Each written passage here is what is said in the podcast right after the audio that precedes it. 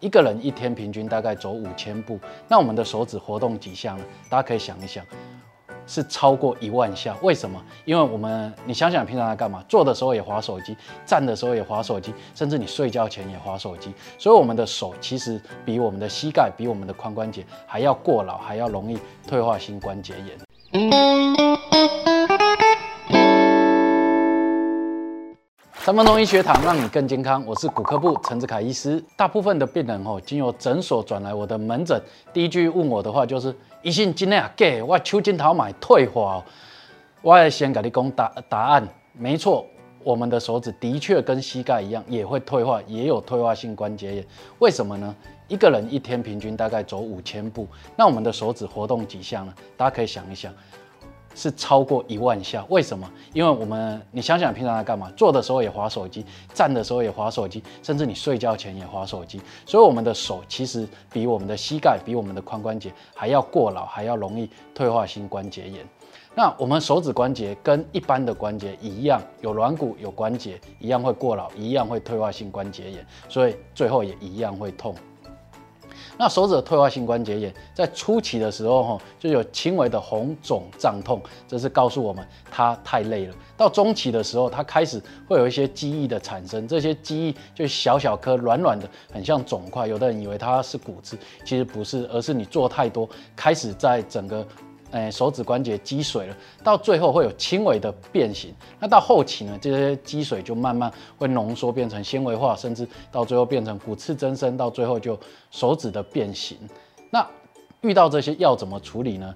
最好的就是休息。那如果你不能有效的休息，不能好好的休息，要怎么办呢？我们就佩戴一个手指护去强迫你的手指去休息。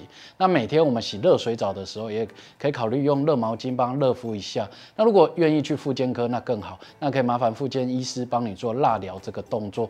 那如果你们夫妻感情够好，男女朋友感情够好，那也就麻烦你的另外一半帮你按摩一下。如果这样还不行，那就要考虑要注射，要在手指的附近打一些针。像是我们传统的增生疗法，就是一些比较高浓度的葡萄糖水，还是维他命 B 这些都可以，或者说可以打一点玻尿酸，打一点 PRP，就是自体血液离心的一个含高浓度的血小板，里面有丰富的生长因子，也许会再生。或者说你这些都不想打，你想好一点、快一点，那就是打我们传统说的 Vigosentan，就类固醇。当然这不是好东西，不过你真的痛到受不了，也只能这样。那如果以上打针方法都没有效，一定要手术。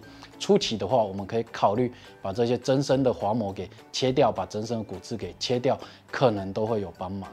那如果到后期呢？如果手指已经变形到没有办法靠这些保守性治疗有效根治，那怎么办？那膝关节有人工关节，不过我们的手指很好，我们有自己的软骨可以重建，这是老天给我们。大家可以看我们的手指在这个部分，你可以摸有一个软软的部分，这就是我们要取的软骨。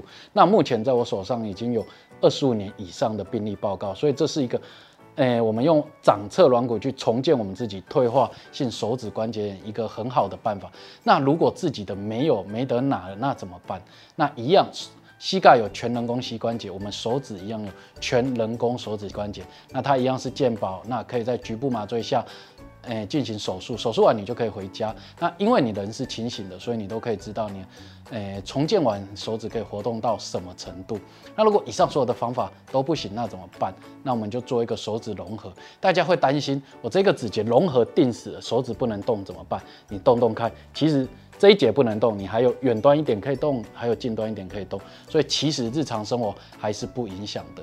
大家可以看到，这是我们台湾标准一个女性，就年轻时候工作太多，那到中年的时候，她的手指，大家可以看到说，她关节腔完全都没有缝隙了。那我们要怎么办？我们一样用一个局部麻醉手术，帮她做一个人工的全手指关节置换。那十天拆线之后，我们看到图，大家猜猜看，她是哪一只手指受伤？其实是完全看不出来的。目前的全人工手指的手术就是这么的神奇呀！最后还是要呼吁一下大家，我们的手指就是平时多保养，手指不显老。所谓十指连心，大家如果有手指相关的问题，欢迎来门诊跟我聊一聊。三分钟医学堂让你更健康，欢迎按赞、订阅、分享并开启小铃铛。